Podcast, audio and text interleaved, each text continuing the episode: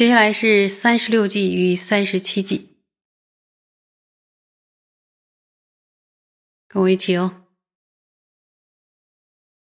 故须决断本相会，诚以无动即止马，执中观里离边界，尽坏边执所缘境，以如理观广大会，令正实性绝会增。于切师我如是修。汝求脱者亦应行。说只用片面的直观品的道是无法断除烦恼，直观二者呢必须双修。所以往昔的正是升起如实正的空性决断本相的智慧。这里的本相呢就是指空性，因为空性呢是诸法最究竟的本质，所以称空性为什么呀？为本相。大师在第一句里提到说：“决断本相会，也就是呢，正得真实义、正得空性的这个智慧。那么这样的智慧呢，它就像一个勇士，而这样的勇士所骑的马是什么样的马呢？就是称以无动即止马。这里边无动即止，就说：哎，马都是奔跑的，为什么这个马是好像不动的即止？这个马。”它入定的时候不动，它要是动起来的话，去哪儿速度非常快。勇士配良驹嘛，所以这个勇士所骑乘的马是能够安住在善所缘上，并且能够不被沉掉所动摇的寂止之马，而且想要的去什么所缘就去所，像箭一般的就去那个所缘。那么升起了定解空性的智慧呢，并且骑着不为沉默与吊举所动摇的这个寂止之马，接着要我们做什么？下面就是那个执中观理离边见尽坏边执所缘境。说作为勇士手持利剑，什么样的利剑啊？远离长短二边的中观正理的这个利剑，用中观正理的利剑呢，能够彻底的破除一切边执有无二边投入的这个所缘。透过中观的正理呢，能够什么呀？破除有无二边，要破除诸法。有自性，所以呢，破除有边，破除诸法没有作用，所以破除无边，能够破除一切烦恼，唯有中观师才能善巧破除二边，并且呢，以如理观则真实义的广大智慧，令正达真实义的觉慧，在自己的相续中不断增长。所以，由于往昔的祖师们呢是这样修的。宗大师也是这样修的，所以我们要怎样？我们也不能自己想怎么样就怎么样。想要成佛，想要脱离轮回，必须是追随着大师的行仪，如此修持。要怎么破除实质所执取的第十成立呢？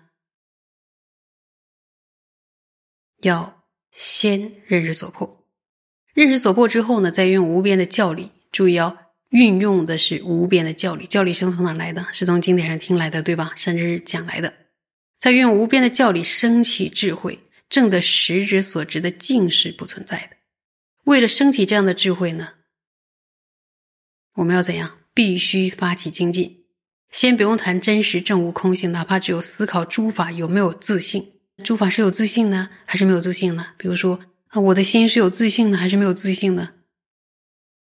应该是没有自信吧，就升起这样的合理犹豫，也能够撼动三有的根本，会累积不可思议、不可思议的善业。所以大师呢，在这两个句子里边教导我们：当我们通过寂止的力量，让内心完全安住在空性这样的善所缘上的时候，同时我们必须透过圣观的力量去抉择空性的内涵，借由这止观双修的力量，不断不断的喘息，不断不断的喘息。最终呢，能够就断除我们心中的现行烦恼，还有什么？还有那不现行的，还有什么烦恼的根本，就赢了。接着我们学三十八计与三十九计，一起看。专能成定何须言？更见如理妙观察，亦于本相能引发无动即稳三摩地。于是精勤于止观修双运者，实稀有。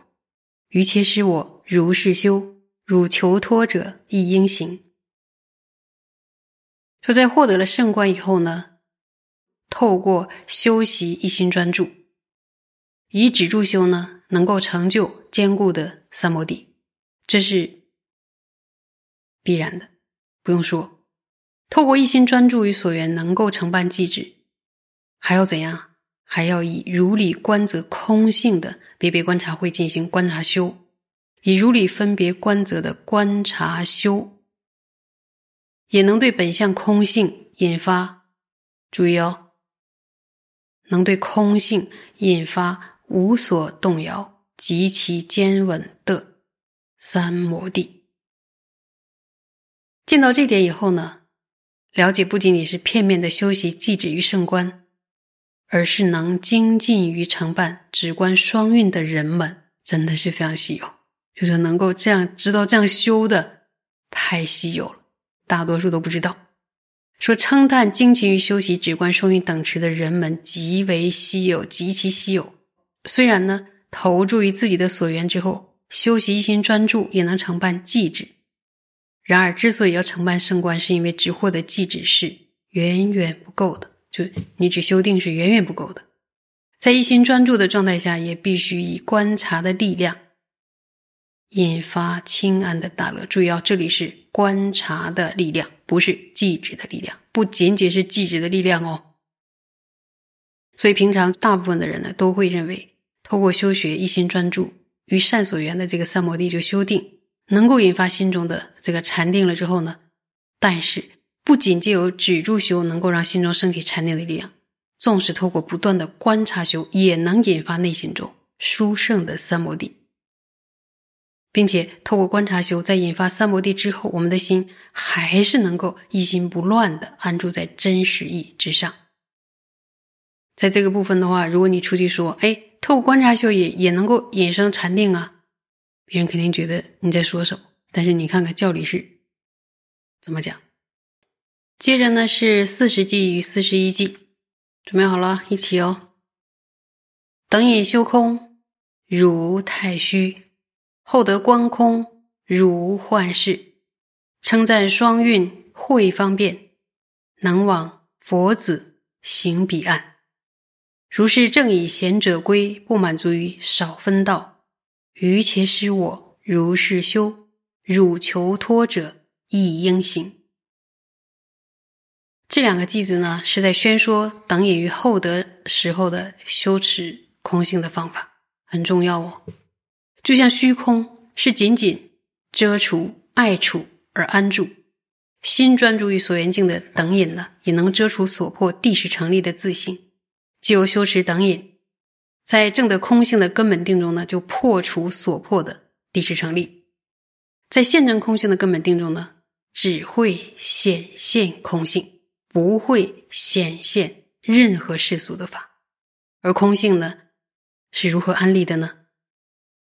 是从仅仅破除所破的这一份安立的，就像虚空是为遮爱处。虚空是从仅仅遮止爱出来安立的一样，安住在根本定的状态中呢？我们要修学的是如虚空的空性，要透过羞耻如虚空的空性呢，能够累积无边的智慧资粮。那么初修业者在思维空性的时候，是可以依靠不同的正因来成立空性的。其中离一义的正理，可以让我们了解：假设所破的我存在的话。那就必须与运是一或者是一。如果我是有自信的话，我就会变成不用关待新的案例，也不用关待其他的法，可以独自永恒的存在。但实际上，无论从经论上还是从正理的角度来观察看，都不可能有任何法。注意哦，都不可能有任何法离开新的安利，独自存在。所以，如果成就了止观双运，沿着。一根柱子的时候，具有能够计算柱子的每一粒微尘的明分。注意哦，内心的明分能清晰到这种程度哦，柱子上每一粒微尘都能够算得清清楚楚。除了明分之外，还有澄净分。澄净分是用什么来比喻呢？你们比喻一下，还记得吧？讲过吧？就是把杯子放在太阳光下。被阳光照耀的时候呈现出来的那个一杯清水，那个澄净分。除了明分与澄净分之外呢，还有一点特别重要，就是现空无别。什么是现空无别呢？所显现的诸法的作用，完全不会阻碍诸法无自性。反过来说呢，诸法无自性也完全不会阻碍诸法的作用。诸法的缘起作用与诸法的无自性这两者不但不相违，而且是一体的，两面一体的。所以现今我们看到外境的时候，一切外境的都会显现诸法有自性，自然就出来了习气。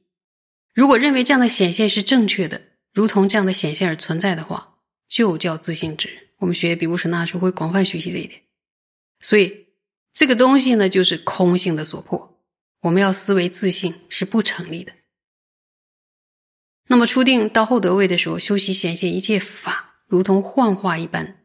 注意后面还有四个字：没有自性。那什么是如幻呢？就是虽然显现没有地识，但事实上它不是有地识，所以这两者相合呢，就是如幻。在后得位中显现一切诸法如同幻化，证得诸法无自性，这时候就证得了世俗定。在初定之后所修学的空性呢，就是如同幻化般的空性。透过修学如幻的空性，注意哦，能够累积无边的福德资粮。所以在等引的时候修习如同虚空的空性，在后得书修习什么？如同幻化的空性，修习两种空性。透过结合布施等等的方便呢，以及证的空性的智慧，方便与智慧两者双运的方法，去向哪儿了？去向佛子行大海的彼岸，开心吧？这样的修行者是为佛菩萨所称叹的。为什么？走对了路，就像扬帆远行啊，到彼岸。所以他累积了智慧资粮与福德资粮，最后菩萨能够度脱轮回，到达佛子行的彼岸。所以呢？希求解脱的人们，希求解脱的我们，是不是可以这样说吧？千万不要认为呢，只修持少许的小乘道或大乘道就够了，或者呢，由于少分的方便与智慧就感到满足了。必须修持，你们能猜到我接下来要讲什么？必须修持圆满的道。记得师傅在讲广络的时候，常常讲到清净圆满。说必须修持圆满的道，这才是具圆者的宗规，具圆者的宗规，也是呢智者们的清净传规。我们应不应该学呀？是我们应当随学的。以上呢，我们就学完了止观双运的法类。